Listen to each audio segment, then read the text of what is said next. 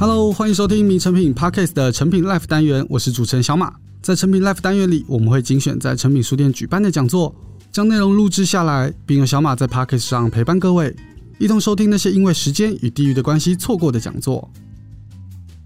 今天的讲座来自 Open Book 阅读志与成品书店共同举办的成品夜讲堂，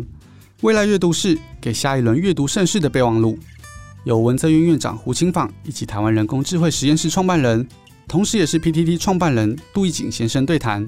一起来深度探讨，不管现在或是未来，新科技是如何开启阅读更多的可能。看到今天与谈人名单，大概就可以知道，今天这集会比较烧脑哦。不过说真的，阅读的演化其实从未停止，从人类发明文字以来，到以纸本承载知识，一直到现在 AI 的时代，究竟在下一个世代的阅读与创作之间会产生什么样不同的火花？就让我们一起来听听看吧。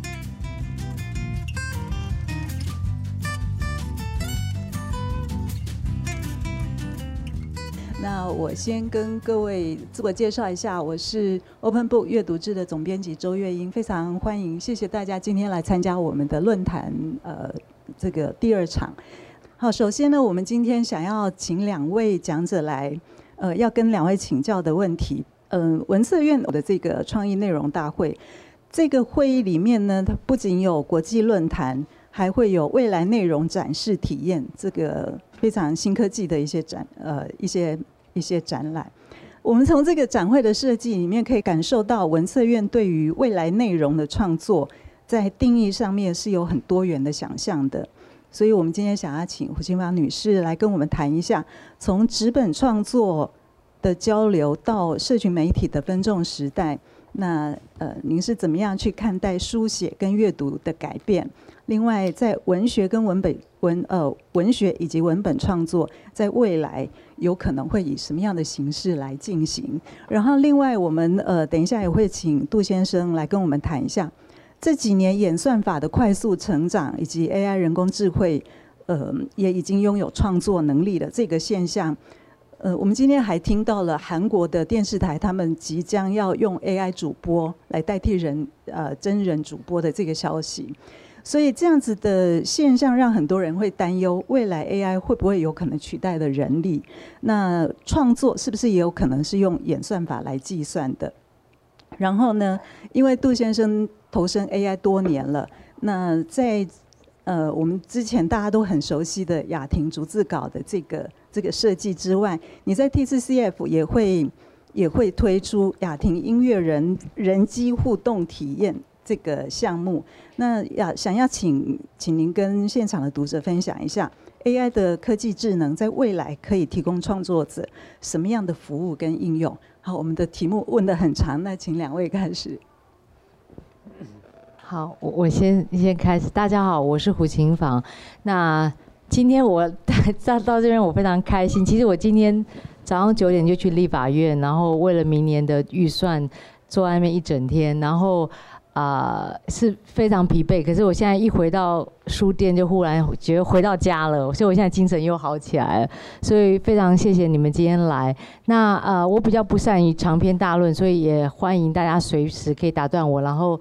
董事，他是我们的董事，也也随时可以呃插话。如果说我们用一个比较自由的方式来来来交谈这样子，那我先开个场哦。其实我我自己本身，因为刚刚这边就有本书叫做《机械时代》，那这个就是我三十岁出头的时候就在想这件事情。那我那时候开宗明义就来讲这件事情，就是啊、当我们全世界都已经啊、机械化了。然后啊、呃，就是科技化了，然后所有的所有的啊、呃，周围的生活的环境都已经比较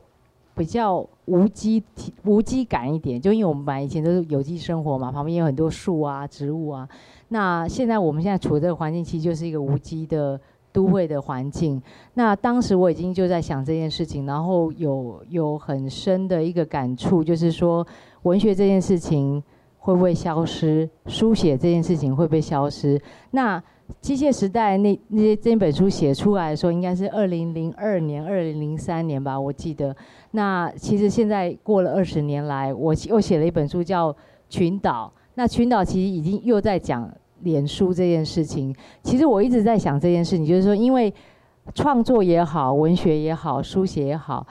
我一直觉得人类就是一种情感的动物，所以呢，我们在做所有的创作的时候，其实都是在抒发我们的情感，然后想要对外沟沟通，对外沟通或跟自己对话，其实那个都是一个沟通的欲望，想要明白。啊、整个存在是怎么一回事？所谓的世界是什么一回事？所谓我的自己这件事情是怎么一回事？所以我从大概就从机械时代到群岛，一直在想，就是说情感这件事情会不会随着我们的呃物质环境而改变我们的想法或我们的行为，而改变我们对亲密关系的想象？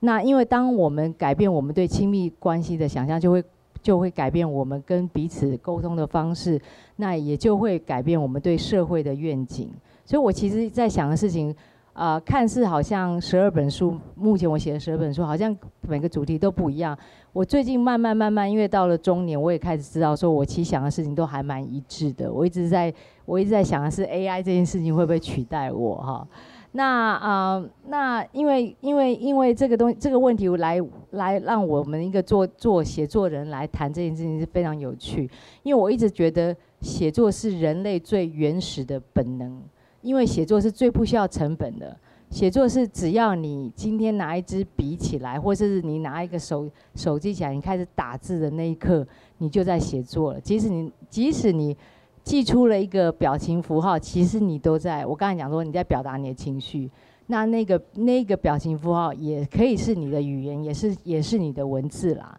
那所以我我对文字的想象倒是没有定义，没有那么拘束。就我意思说，当你在表达，当你用一个人最简单、最一个人就一个人的方式，从你的脑子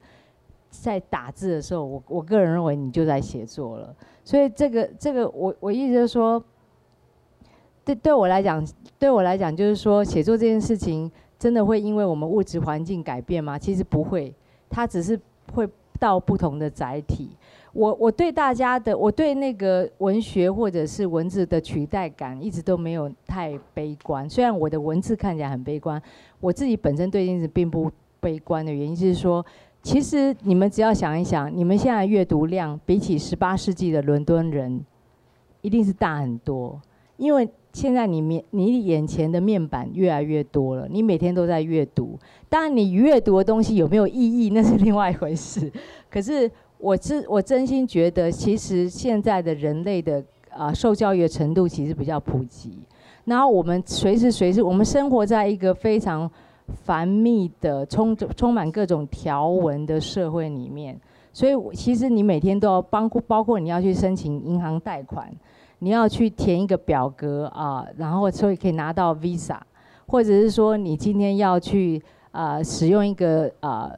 说明书，所以你可以懂得怎么染发。那这件事情其实你都在做阅读的动作。那更不要说，我刚才讲说你们的手机、你们的面板、你们的电脑、你、你们、你的 Netflix，其实你我们都在做所有的阅读的动作。那这个阅读其实本身对我来讲已经是呃，就是就是你要去理解。眼前的发生什么事情这件事情，所以所以大家可以注意到，就是说我对阅读的定义其实放得很宽，我没有觉得它一定是阅读文字这件事情，就是我觉得其实思考文学、诗意或是这些东西对我来讲都是一个灵魂的一个整体的一个动作，只是我们用这个灵魂去做什么样的事情，就好像我觉得呃刚就是后我看到后面那一题在问我今年。阅读多少？哈，我记很不幸哦，因为我接了这个工作以后，不但不能写作，我的阅读量也大减。但是我的电视剧看了很多。那一方面我借口是说，哦，因为我是文策院，所以我要知道别人在干什么。可另外一方面，其实我在很多年前也写过一件事情，我就说，现在电视剧其实是过去十九世纪的长篇小说。其实长篇小说当初被发明出来，也是欧洲的呃中产阶级的啊、客厅里面，因为那时候光线还不是很好，那有一些妇女就要做一些针织的那些绣绣花的那些活，晚上很漫长，那就有人会统一来读书，那从读诗后来变成读小说，那这个这个听故事的冲动，其实从人类很古老的时候就开始，就是有人会说书，围着这个篝火，大家就开始讲自己白天发生什么事情。那当当有一个很从远方来的旅人的时候，他可以讲更多奇幻的呃冒险故事。所以其实我没有觉得，我当然觉得我的我的阅读量，就传统的定义上的我的阅读量是降了，可但是我没有觉得呃我的我所谓的阅读量真的降降降降这样子，因为呃我会透过各式各样不同的方式。去阅读，或是去看到，或去吸取，或是继续的灵活我的灵魂。那呃，这个就回到就是说，刚就要讲说文策院到底在干什么？为什么文策院对文化内容产业的一个想象会在下下个礼拜的这个创意内容大会到底要做什么？那我先大跟大家解释一下，这个创意内容大会是。啊，文策院去年成立以后，今年我们第一次要办的一个活动。那它英文来讲就讲得很清楚，就 creative content。那这个 creative content 就其实就是创作这件事情。那创作这件事情就是它有各式各样的媒介，各式各样的方法。它可以是举凡是流行音乐也好，视觉艺术也好，然后它也可以是一个诗歌，它也可以是只要是人类的创作力所造所。是制造出来的作品，我们认为那个都是一个创意的内容。其实就用一个比较书店的说法，就是人类灵魂活动之后的成果。所以他他用什么样的形式表达出来，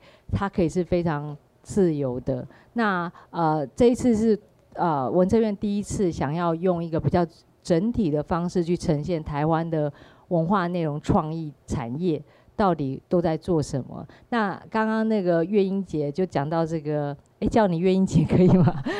因为你看起来年轻啊，其实我也蛮老的。那嗯，就是说他刚才讲到那个未来内容这件事情啊，那其实我觉得我刚才讲就是说，因为我一直卡在这个，我一直要卡到我要讲清楚阅阅读对我这件事情的，我对这件事情的看法啦，因为我还是觉得说。呃，未来内容跟阅读又不太一样，我要解解释一下，因为其实那个我刚才讲阅读对我来讲，还是说你在观看，然后你在观看，然后你呃，你去吸收转译。哦，我对，转译是很重要的词，对我来讲，就阅读意思就是说是想象，它还是需要想象力，就是说你看到什么东西，你需要转译成你自己的啊。呃 database，然后储在你的脑子里面，然后当然后因此你可以转动你自己的灵魂，然后你知道发生这，然后你自己用你自己的系统把这个东西整理好，然后所以等下次你要跟别人讲的时候，你就知道，你就会用你自己的方式再讲出去。那那就对我来讲，在讲出去的过程，那就叫创作。所以我觉得阅读的重点，为什么我们以前都很喜欢书本？然后会觉得说，在电影有时候会没有书本那么的，呃，给你那么多想象的空间，其实就是想象力的事情。因为当你读《红楼梦》的时候，你会去，你看，你光看曹雪芹的文字，你必须要去想。啊哦，他说贾宝玉戴了一个珠子，贾宝玉有个玉，你要去想那个玉的这个颜色，然后他出来之后，他那个他的穗子是到到底是垂在脑后还是垂垂在脑前前面额头，然后他身上的衣服到底是什么颜色？你要用自己的方式去转译。当你读到这个文字的时候，可是如果你读，如果你看到啊、那个谁呃这个导演的《红楼梦》里面啊。那个林黛玉是林黛玉是张艾嘉，然后那个宝贾宝玉是呃贾宝玉是林青霞，他就帮你具象化了。那其实在这个事情上，你的转译的工工作就做得比较少一点。那我意思说，当初大家很喜欢书本就在这里，因为文字的确有一种很迷人的力量，就是它给读者非常大的空间。那我常常会说，有很多人就喜欢说你，哎，你那你的书里面有什么意思？干嘛？那其实我是最不喜欢解释我自己书的的作者，就是我我是蛮相信这个书生出来以后，啊、作者已经死了。那如果 Shakespeare 要活到今天，还要跟我们解释他每一出戏的话，我觉得 Shakespeare 就没有那么伟大了。因为我们我们为什么 Shakespeare 很伟大，就是因为他能够唤起所有读者的灵魂。然后让他让那些读者觉得莎士比亚是莎士，就是哈姆雷特是他的，罗密欧与朱丽叶是他的，为什么？因为每一个人读了以后，都用他的方式去转译、去诠释他看到的这一出戏到底是什么意思，他看到那那个句子是什么意思。所以我觉得文字的地方，它厉害的地方，其实就是在这里，它会转动我们的呃思考力。那未来内容其实不太一样，就是说，它其实是把我们的。把那个环境完全都是制造出来，然后你让你进到那个那个呃，我们叫沉浸式的内容里面，就 VR、XR 或或各方面。但是它的可可贵之处也是一样，它会打开人类对自己物质环境生存空间的一个想象力。就是你本来没有以为啊，那个那个怎么解释？那很像灵异空间啦，就是说，就是说。呃，喜欢看鬼片的朋友，或者像我一样喜欢看啊、科幻片的朋友，可能都会知道说，就会就会有知道一些概念，什么哦，什么几度空间啊，不平行宇宙啊这件事情。那我觉得 VR 的厉害的地方是在于说，它忽然真的我们以前在想象的所有的东西，它真的具象化在你你的面前发生了，而且把你人放感觉好像放到里面去。那我觉得那个已经是非常是事实上是把人类想象力非常具象化的一个做法。那我现在讲的有点乱哦，因为我现在要扣回去这个创作力这件事情，就是回到我自己自最最早写在写这个机械时代的时候。因为我那时候序里面其实已经写得很清楚，其实我那时候我那时候模模糊糊，我想不清楚，我一直以为文学是什么东西。我现在比较知道我那时候要讲什么。其实我要讲的文学其实是创作这件事情。那的确就一个人类来讲。我会觉得人类一直在找不同的管道去创作，就好像我刚才讲说，最原始他可能只是写诗，后来他会去演剧场，他会去说故事，然后他后来会会发明长篇小说，然后坐在那个呃冬夜的客厅里面讲故事给念书给彼此听。后来他们会发明、呃、radio 就是广播剧，然后他们接下来会发明电视，然后我们还继续发明电影。然后现在变成 VR，每一次东西被发明的时候，是不是有些东西都被取代了呢？其实我很悲观的认为，我不会，我绝对不会跟大家说文学不死啊，然后纸本一长流啊。我我觉得还好吧。其实就是说，其实重点是人类这种动物，它就是当它一不断的繁衍下去的时候，然后我们每一个个体的时候，我在无名者就在讲这件事情，就是说。我觉得每一个人的脑子，像我现在看着你们，我知道每一个人都是一个小宇宙，然后你们里面的东西都很神秘。这是为什么我喜欢写小说的原因，因为都太奇怪了。我看着你们脸，我都知道你们表情跟你们脑子想的事情一定不一致的。这是人类可可可爱也可恨也可贵的地方啊。那我要讲的是重点是说，因为只要有人类一直繁衍下去，每一个人都都会也是一个小宇宙的时候。他就会有创作力的，他就有创作的欲望，他也有创作力的可能性。那我也不觉得一定要强留去挽救什么东西，而是说我会看到是人类不断的去找到新的媒介啊，甚至跟 AI 合作。待会你可以讲这一块，然后再把自己的创作力再发挥出去，或找到新的平台。那你说新的人类会不会因为他？开高度呃依赖科技而变得懒惰，所以他的创作力就没有那么真实，或是怎么样？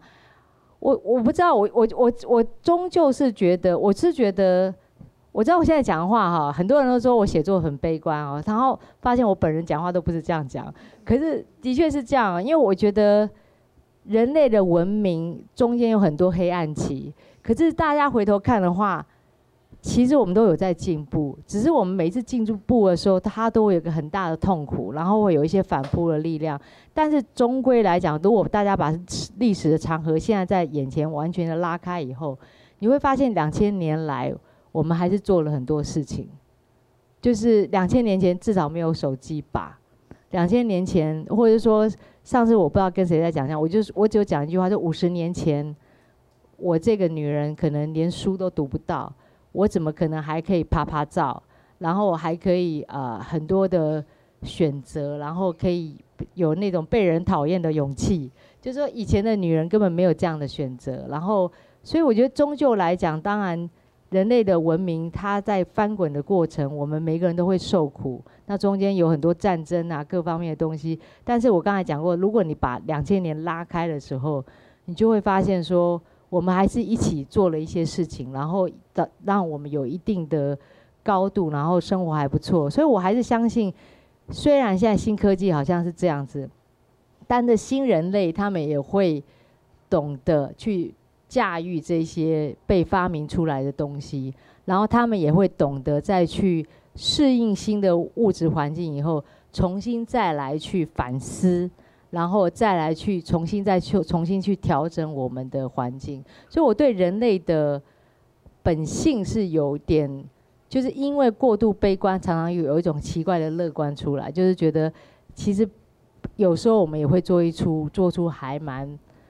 蛮违反我们求生本能的自私本能的一些一些举动，然后呃做出很好玩的事情来。所以讲到那些呃阅读啊各方面，我是觉得会不会有淘汰，会不会有调整？我觉得一定会。然后我也很呃，大概也是在五年前，在澳门有一次呃文学节，我在在在旁边刚好是一个拍电影的人。那我那时候也是觉得我非常的古老而且落后，因为我我我觉因为我自己以我自己本身收视文化产物的习惯，我都知道说影视音是未来的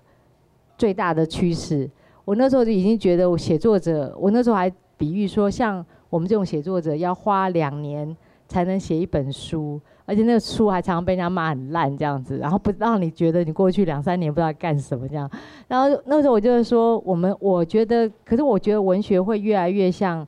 我们这种会越来越像和服的师傅，就是我们会很花很长的时间好好做一一套衣服出来。那那一套衣服可能很多人都会觉得你很手工，那很多人会觉得。谁会穿这种衣服啊？然后会说哎，有点土吧。但是呢，在有一些庆典的时候，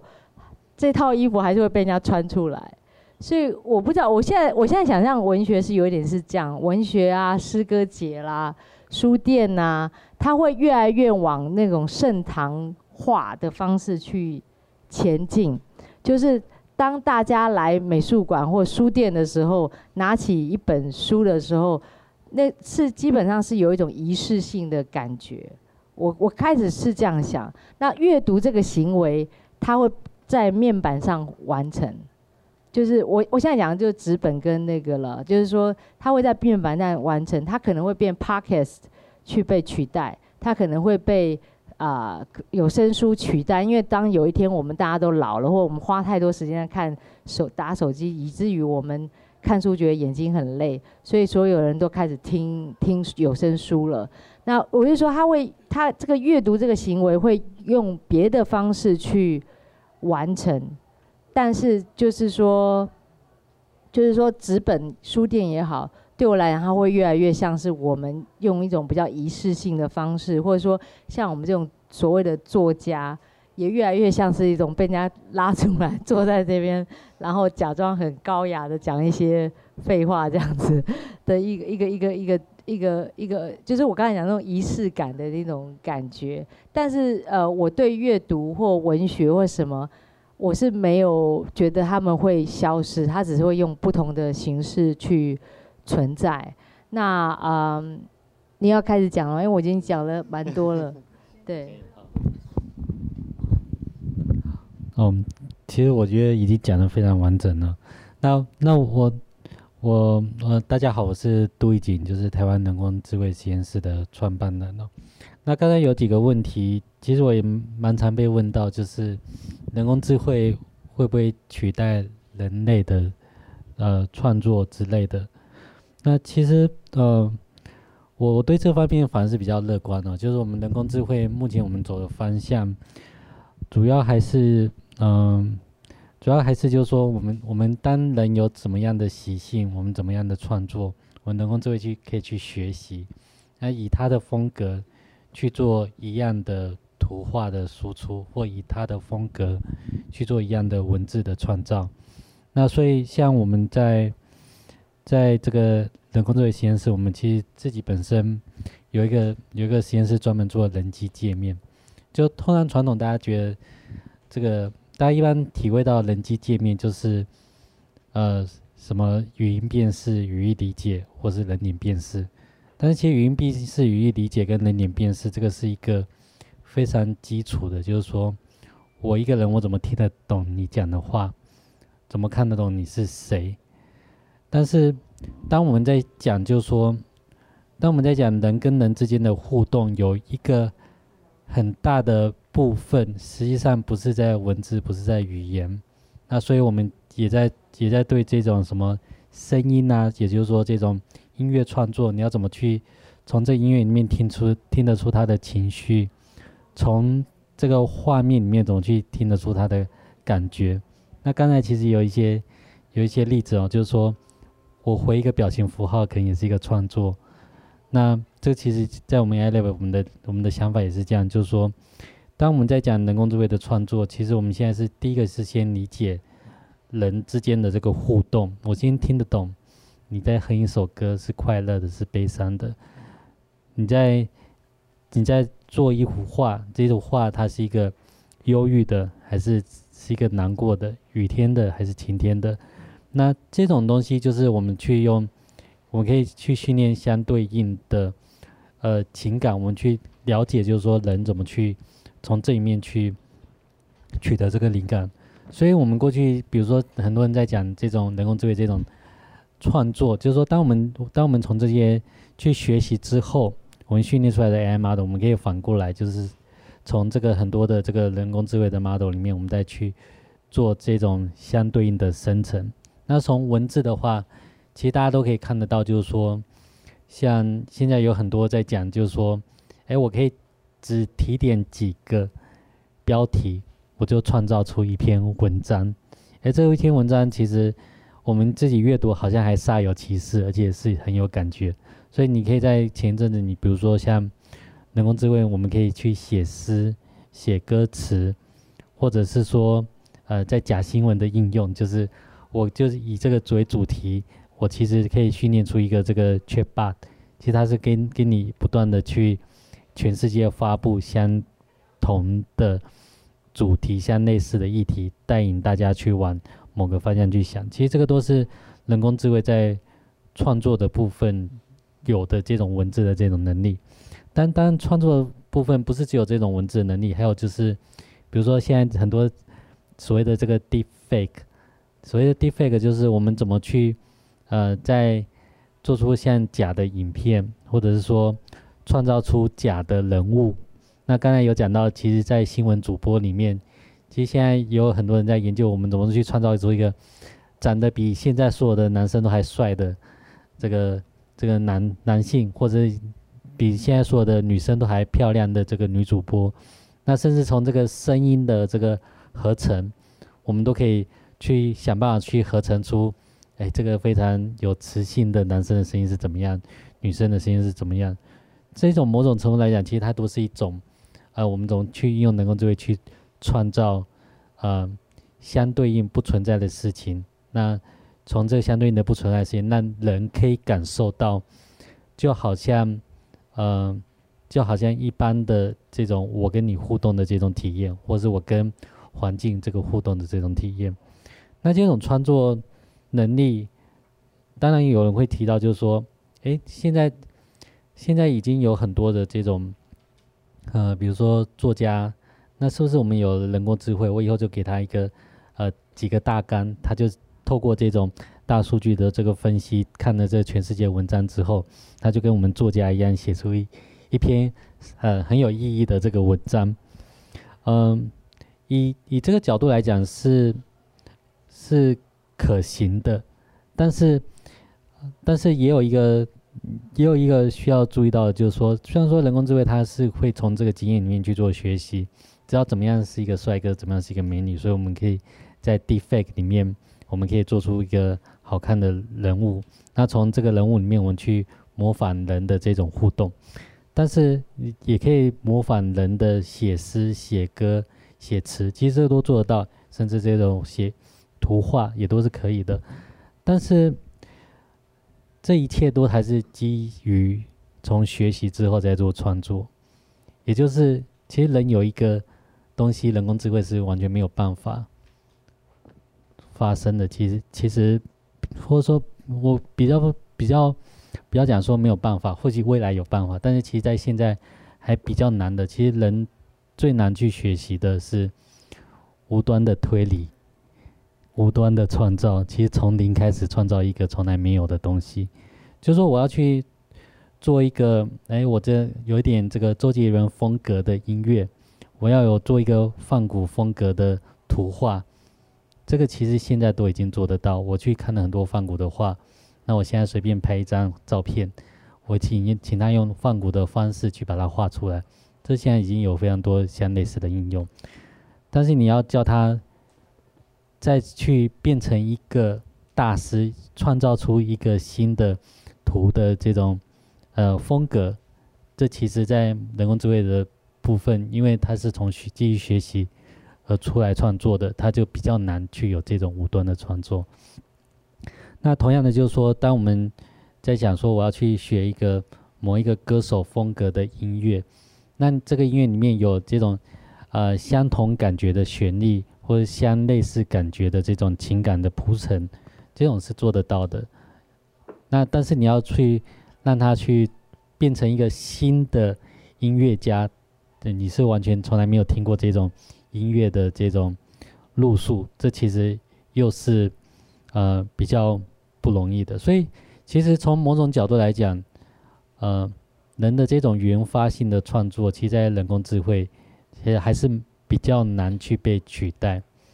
那这告诉我们一个什么呢？就是说，呃，其实你如果说我我们今天只是一个呃 copycat 的这个创作者，以现在人工智慧来讲，我们是可以很容易的去做到像类似的这种效果。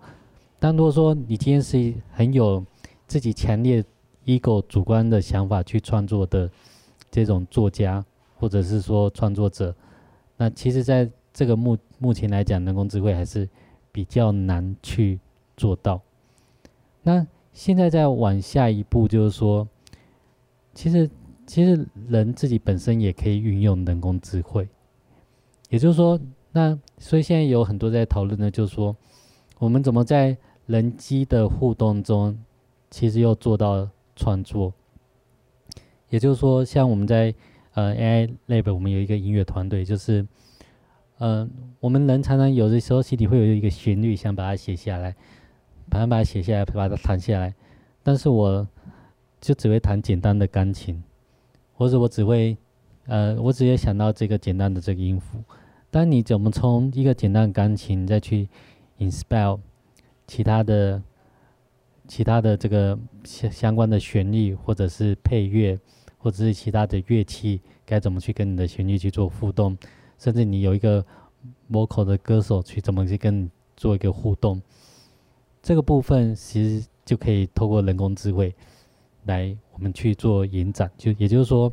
呃，我们现在 AI level，我们有一个计划，就是我们把这个全世界这种几百万首这种歌，我们先从听得懂音乐开始，就是呃，我们听到这个音乐的时候，我知道这个歌手在唱什么，这个。钢琴在弹什么？这个吉他在弹什么？这个贝斯在弹什么？这个鼓在打什么？之后，他听了几百万首的歌之后，我们反过来，当有一个人跟这个人工智慧互动，我弹奏了这个旋律，人工智慧来想我要怎么去跟他配合。那这个就是我们在我们在目前在实验的一个，就是说我们的人机协作的创创作。那这样子的话，就是可以，我们可以应用到。这个能自己本身原发性的创作的能力，但是在原发性的创作的能力的同时，你过去你以前要做音乐创作，你要有一个，你可能要找自己的贝斯手，找自己的吉他手，找自己的鼓手，才能有一个好的这个演奏。但你今天如果说你今天是有这种人工智慧跟你去协同去做创作的话，你可以变成就是说把这些贝斯手、吉他手、鼓手变成，那我可以找一个。呃，像五月天一样厉害的这个吉他手，或者说我要跟谁一样的这鼓手，我们透过人工智能跟他学习之后，当我在做音乐创作的时候，他来跟我一起合看看这个结果是怎么样。那这个这种其实还还蛮有意思的。所以这一次实际上我们在 TCCF 在创意内容大会，我们呃会有一个展出，在讲人人机互动的体验。呃，我们就希望就是说，在这个这个做一个比较 pioneer 的这个 experiment，就是说，呃，我们在这个人机互动的这个体验，我们可以用邀请这个呃现场的来宾，你可以做一个简单的弹奏。那你在这弹奏的过程中，其实人工智慧它就可以呃 real time 的去跟着你去把其他的旋律去做出互动。那甚至我们有一个比较。呃，我们也请了一个 AI vocal 的这个歌手，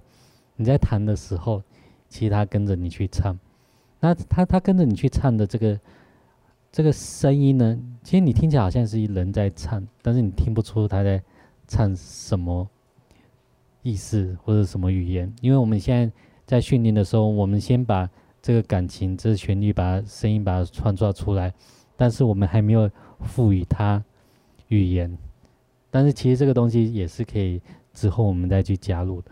那所以，所以我觉得这个体验接下来就是我们可以想，就是说，以后以后音乐艺术在创作的时候，呃，我们自己人本身其实会变成一个导演。其实你是有，你可以有自己的一些想法，自己心里有一些主轴的这个过程，但是实际上你可以。透过人工智慧，把你这个东西更丰富化。那就像我们在讲，甚至人机创作的写作，其实也有这种类似的。像假新闻就是其中一个。现在很多假新闻，它就是你只要找了几个主要的议题，你把它写下来之后，其实我们可以 AI generate 一个好像看起来煞有其事的新闻，但实际上并没有这个新闻的这个发生。但是这个的铺陈就是说，它是由人先去做一个主轴的陈述，之后再用人工智慧去帮他论稿，再让他增加他的故事的张力或是敏感度。那再来就是讲我们在讲这个人机互动的这个体验，就人机互动的体验，除了比如人工智慧去理解你的这个，呃，理理解人的这种情感之外，那我们也有在，我们也有在想，就是说，呃，像我们现在讲很多这种 AR 什么 XR 的这种沉浸式体验。当我们在讲 AR XR，为什么我们要做沉浸式体验？或为什么我们 AI Lab 我们要开始对音乐、对图像、对艺术再去想人怎么去感受到这些东西？有一个很大的原因，就是像刚才这个胡院长讲到的，实际上。实际上，有时候我们在阅读的时候，我们只看到文字，文字其实可以赋予你很多这种想象。那你这个想象的空间其实是很大的。那当我们在做这种沉浸式的体验的时候，我们过去我们过去的很多这种，呃，我们过去大家觉得这种线上会议就只是文字，但是你要怎么把这种文字跟这种人与人之间的互动，透过更多的形式去把它补足，让人觉得好像他你沉浸在这种呃体感互动里面，在未来的这种呃人际互动，其实我们也是有一些呃也有一些实验，像很很多人就开始在做这种什么三六零所谓的沉浸式体验，很多人就觉得说就是要做环场环境，为什么要有环场环境？因为环场环境你才有实际的在。当下你在对一个人的观察，对一件事情的观察，其实你有的感知会比较的全面。你那但是环场环境之外，其实不会只有我们一直在讲虚拟实境，就是说有这种 AR，呃，就是 AR VR 的这这呃这个虚虚实整合相关的这个体验之外。其实虚实整合相关的体验里面，还是会有一些感知的这部分。我们有没有可能让它，呃，让它更能让一个使用者他更能感受到这个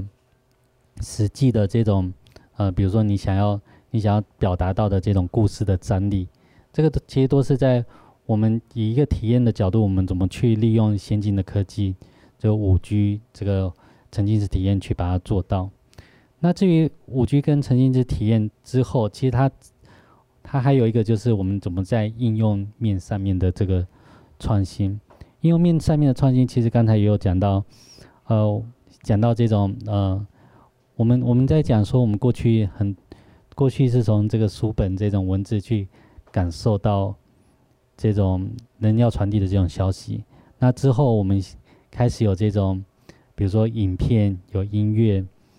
啊、开始有手机，我们可以用这种方式去感受到人的消息。那我们在未来如果说是高频宽的这种五 G 的时代，我们难道像过去一样是同样的方式去？做人跟人之间的互动，呃，互动吗？其实这个东西是还有很多的这个想象力。当我们在讲说沉浸式体验的时候，怎么样的沉浸式体验是大家是可以接受的？我知道现在如果说大家有有去做这种呃一些比较新的这种社群媒体平台，你可以看到，大家开始在实验各种 avatar，或者开始在实验这种嗯、怎么把你的表情在虚拟的世界变成一个不一样的人物。刚才有讲到我们这种这种新的这种呃场景制造 4D 的这种场景制造，我们要怎么去做拍摄？那有没有办法做把这种拍摄做到更 personal？你每个人都可以把自己的情绪、自己的场景，不是只有现在的实体，就是我在这个产品里面，不是把我现在的实体。包含我的感觉、我的情感，一起让人可以从远距去感受到他临场的震撼感觉。那应该是要怎么做？所以其实，在这这个角度的部分，其实还蛮有趣的，就是因为刚好今年就是有这种 COVID-19，就是肺炎的关系，所以也很多开始有这种国际相关的展览。因为 COVID-19 的话，没有办法实际的去参与。那其实没有办法实际参与，所以你可以看到，就是像这种，呃，online meeting 线上会议的这种平台公司，有这个就开始广泛被使用。但大家都知道，平台这种平台公司广泛被使用之后，其实，在五 G 跟沉浸式体验未来，这个平台肯定不是只有这样子。那它未来的内容，未来的平台应该是怎么样？其实也有很多的这个。人开始在做不一样的尝试，像有一最近就有人在这种线上办演唱会，是把每个人都好像变成一个呃游戏里面的这个角色，那这个主唱变成一个这个里面的一个大魔王、大怪兽一样，大家可以跟他一起去做这种相对应的这个互动。其实都都开始有这种呃体验，开始在做尝试。那这里面就说我们我们怎么透过这种。呃，虚实整合 real time 的这种 rendering，那个 real time 的 real time 的这种 understanding，去做到新形态的这个互动体验，这个我觉得就是台湾，如果说我们要去体验新的这种文化创新、文化呃文化内容的这种呃传递的方式，我觉得呃这个就是我前阵子有听到，就是说在叙事创新相关的部分。我们可以去做想象。那为什么叙事创新这种东西是很重要？因为其实叙事创新，就像这个苹果手机还没出来之前，大家都不知道智慧手机未来应该是怎么样子。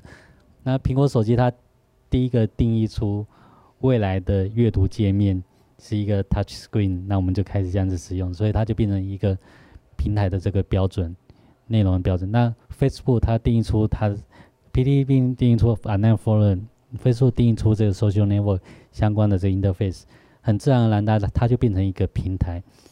那平台它就是变成掌握它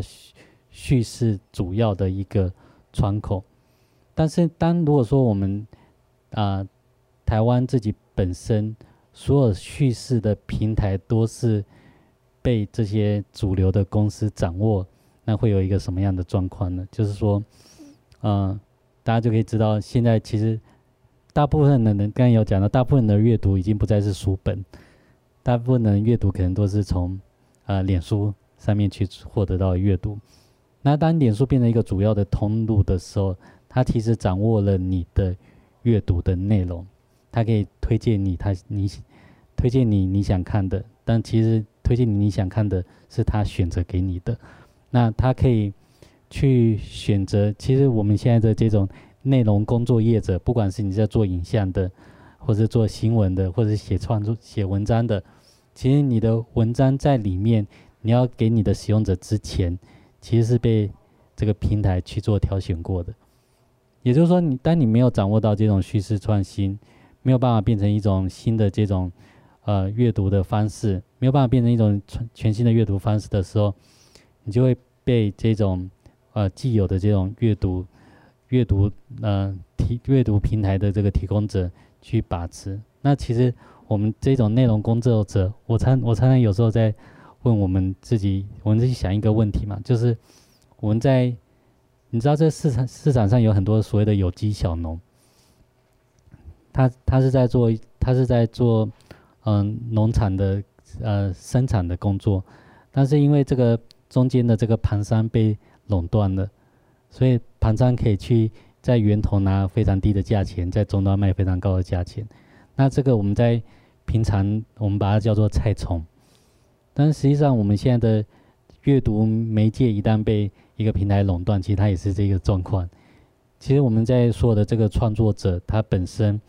呃，他本身的利润就会不断的被压制。这其实也就是现在，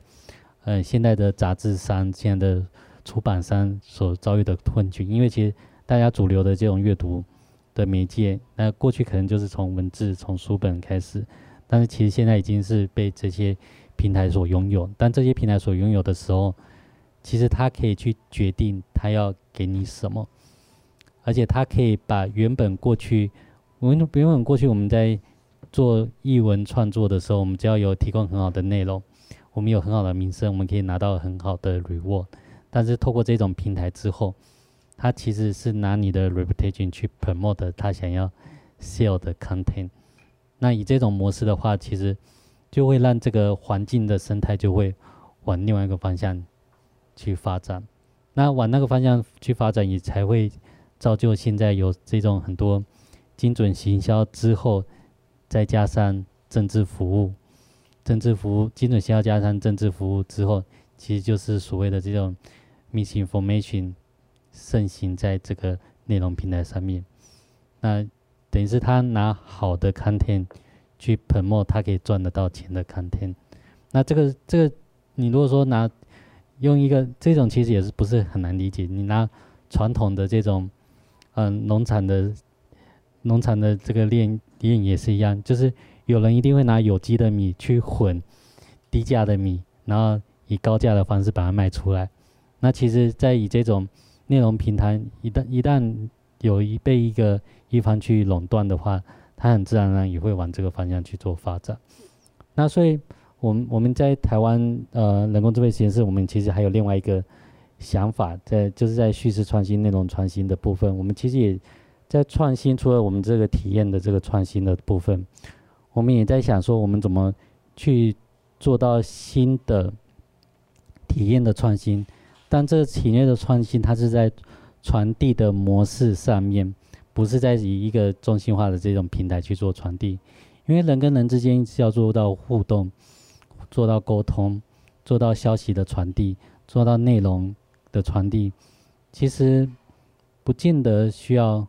透过中间的这个 broker。就像我们如果这个农场产出的这种有机的菜，你不见得一定要经过大盘商才到消费者手中嘛。那如果说不是这样子去做的话，那这未来的这种。呃，体验未来这种叙事的创新，我们媒介应该是怎么样？其实这个我们也是欢迎大家一起来，在趁现在我们现在五 G 这个五 G 的这个时代，我们在想说未来的可能有什么样新的体验？从我们这个叙事这样创新的这种角度，我们做出一个新的体验之后，把它变成一个新的这种主流。那这个是我的一些呃一些想法。那当然就是说。这个想法在现在都是还是还在非常的，呃，这个 pioneer 的这个种 experiment 的阶段，就是还在实验的这个阶段。那反正我们就人工智能实验室嘛。我们的工作就是实验，那也欢迎大家一起跟我们做实验。好，刚刚在那个 Slido 上面有一个读者 po 说，我们现场非常的安静，但是对我来说，我觉得我们现场非常的热闹，因为在演讲的过程里面就不断的有问题被提问出来了。那目前总共有二十四个问题，但是我们显然是没有办法一一回答了，所以我想请呃。在场两位讲者先帮我们回答，至少比较多人的。我们先回答呃关于 AI 的这个，请问杜老师，未来是不是懂 AI 的人事物会大者恒大，形成占尽优势的私人资产？这样子的弱势族群该如何翻身？该如何培养 AI 相关的基础知识？我记得在我们最近有蛮多这种医疗相关。精准医疗、智慧医疗的讨论呢，就很多人在问说，AI 会不会取代医生？那当然，我们我们的结论都是 AI 没办法取代医生，因为其实医疗还是有非常多的状况你是过去没有看到的，很多还是需要人去做最后的这个推断。但是我们可以确定的一件事情就是，你如果不会去使用人工智慧的话，就像你今天不会使用 Google 一样，你会变成。知道的很少，你做出来的决定就会变成非常的狭隘，因为你所有的这知识肯定是在你有生之年看的东西。但是人工智慧它可以做的是，它可以帮你去呃涉猎这种所有的穷尽各种的知识之后，帮你去做一个决定。那我觉得以另外一个角度，我记得我之前在 Microsoft，就是我们这个我们其实台湾有另外一个杰出的学长，他叫做洪小文，他是。微软研究院的这个院长，他亚洲研究院院长，他就曾经讲到一句话，我觉得那这蛮蛮是切实的，就是说，其实我们不要讲说 AI 会取代人类，应该是 AI 加 HI，就是人的智慧再加上人工智慧，其实是给给予人变成 super power。所以，所以人的智慧加上人工智慧，其实你要懂的是应用它。不见得是要知道它的理论，知道它的算法。就像我们今天每个人一定都会去使用网络，一定是会使用搜寻引擎，一定会去使用社交媒体。我们知道的是怎么去使用它，而不是说我一定要去写一个搜寻引擎，写一个社交媒体的这种角度。那所以，所以我我觉得你我们现在可以看看得到，就是说，呃。有些人他会有一些焦虑，就是诶，我的工作会不会取代？其实我觉得，如果说你对这个世界是永远充满了好奇，永远有不同的想象，永永远你不断的尝试用新的技术来解决新的问题，那你就不断的使用新的工具，那这些新的工具，人工智慧创造新的工具，一定会一个接一个的在你的身边出现，你只要呃能够包容它、接纳它、开始使用它，很自然而然你就会。在这里面占有你的呃这个优势，就像我们刚才讲的，你在创作上面可能很多一定会有很多这种传统的练家子，用自己的方式去做音乐的创作，但有些人就会开始使用这种新的科技，使用人工智慧，在不管是在文字、影像或是声音的这种创作。那如果说你会使用新的科技，从某种层面来讲，就是你有更多的资源去。支持你去做未来创新的方式，那你就可以做出更多不同或是多样的这种可能的这种产品。那甚至你在人工智慧的创作，像我们我们现在也有看到很多这种音乐创作者，他虽然是用人工智慧的创作，但他人工智慧可以给他有一些 inspiration，但是 eventually 他还是再把这音乐等创作人工智慧创作完之后，再拿回来，再人再去用把它诠释一次，那又有他不同的这个感觉。那这种就是人跟人工智慧协同一起去做创作，我觉得很好的例子。谢谢。我有一个题目是要询问呃请访的，常听很多人说看不懂小说不看小说，因为无法想象文字描述的画面，也因此看呃影视显得简单方便多了。但文字确实是挑战自己吸收转译能力的形式，做好的影视画面。映照的是呃制造者，而非观看者自身的想象。作为文字创作者，请访你是如何看待这一些转译能力的差异？那这样的能力又可以如何训练呢？我是觉得训练训去训练什么？训练转译能力。我我我我，因为我是创作者哈，所以我讲话会比较苛刻一点，所以你们要原谅我。我觉得一本小说人家看不下去，是你没有写好，这是我的角度啦。那我是觉得说，嗯，所以我我觉得如果有人跟我说我看看不下你的书，我就会说好，我回家检讨。那但是另外一方面，我也会觉得说，呃，你看不懂也没关系啊，因为你不用看懂啊，你可以找你看懂或你想看的。其实其实一样，这跟看电影一样。我觉得我觉得这跟看电影一样，你一定有你喜欢的。导演，你喜欢的作品，你喜欢的啊、类型，你喜欢的女明星，那我觉得作家也是一样。那为什么大家会对小说比较那个？我也解释一下，就是因为毕竟我们我们还是一个非常重视啊、我们还是非常重视。我要用什么字呢？就是说，我们还是一个非常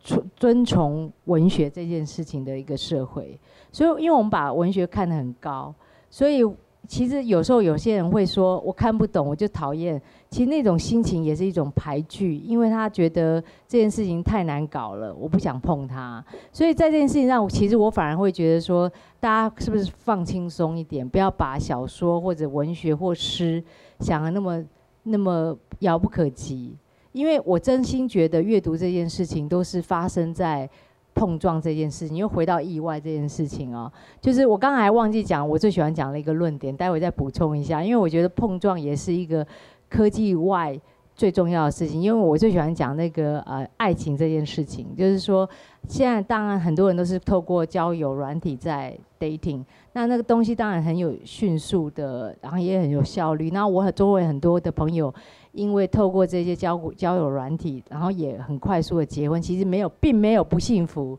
其实过得非常好。但是我自己总是有一种淡淡的遗憾，就是因为我我上次在上一个 podcast 的时候，我就说，其实爱情本身，爱上一个不该爱上的人，其实就是一个爱情的本质，就是因为它本来应该是一种奇怪的意外，就是你因为碰到不该碰的人，他不在你的。他不是因为你在做 speed dating 的时候，你还是要说，我喜欢看过，我喜欢的呃女孩子是呃读过村上春树的小说，然后喜欢这个呃我不知道喜欢这个谁的歌啊，什么五五月天的歌啊什么的，哎讲五月天就露出年龄非常的老这样子。好，我讲一下茄子蛋好了，就喜欢茄子蛋的歌这样子，就是说呃就是。你总是要有一些呃交友条件嘛，那你的交友条件对我来讲就已经回到以前的相亲的意思啊。那其实我们不是也曾经有一段年年年纪年有一段年代，就是希望不要这么的规矩的去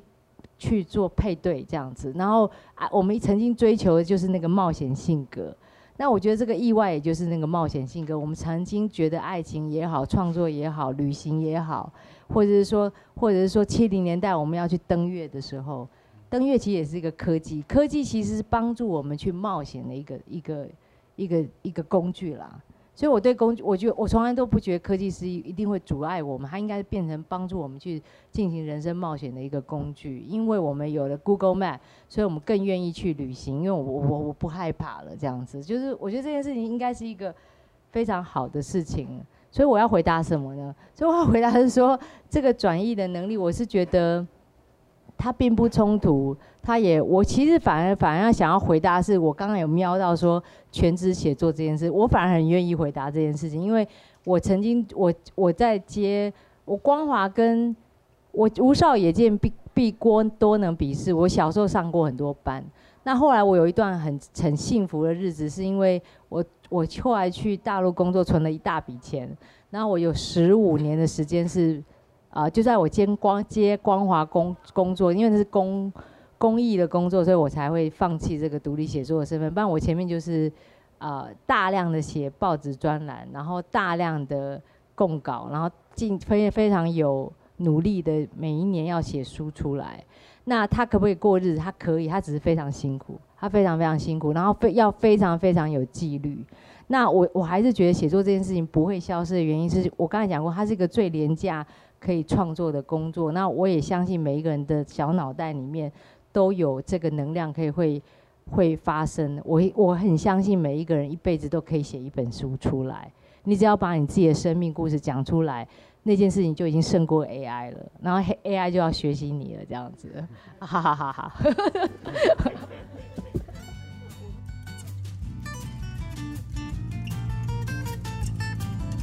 喜欢今天的讲座吗？谢谢你一直听到最后。今天的节目里有不少内容需要消化。许多时候我们对未知感到害怕，但回过头来看，过往的人们不也是如此？曾经有人担心拍照灵魂会被抽取，又或者担心蒸汽火车甚至飞机带来的灾害等等。或许可以这么说，所有伟大的发明一开始都带来了恐惧。但就如同都一景先生提到的，假使对世界永远充满好奇。永远不断尝试用新的技术去解决新的问题，这些人工智慧创造的新的工具一定会一个接着一个的在你身边出现，那你就要包容它、接纳它、使用它，很自然而然的就会在里面创造一种新的优势。究竟阅读的变形与演化，随着科技的演进，会有怎么样多元化的进展呢？就让我们继续关心下去。今天的节目到这边告一个段落。如果你有想去却不能去的讲座活动，想敲碗。也欢迎搜寻成品人、成品书店的 FB 私讯给我们。成品 Live 单元，我们下次见，拜拜。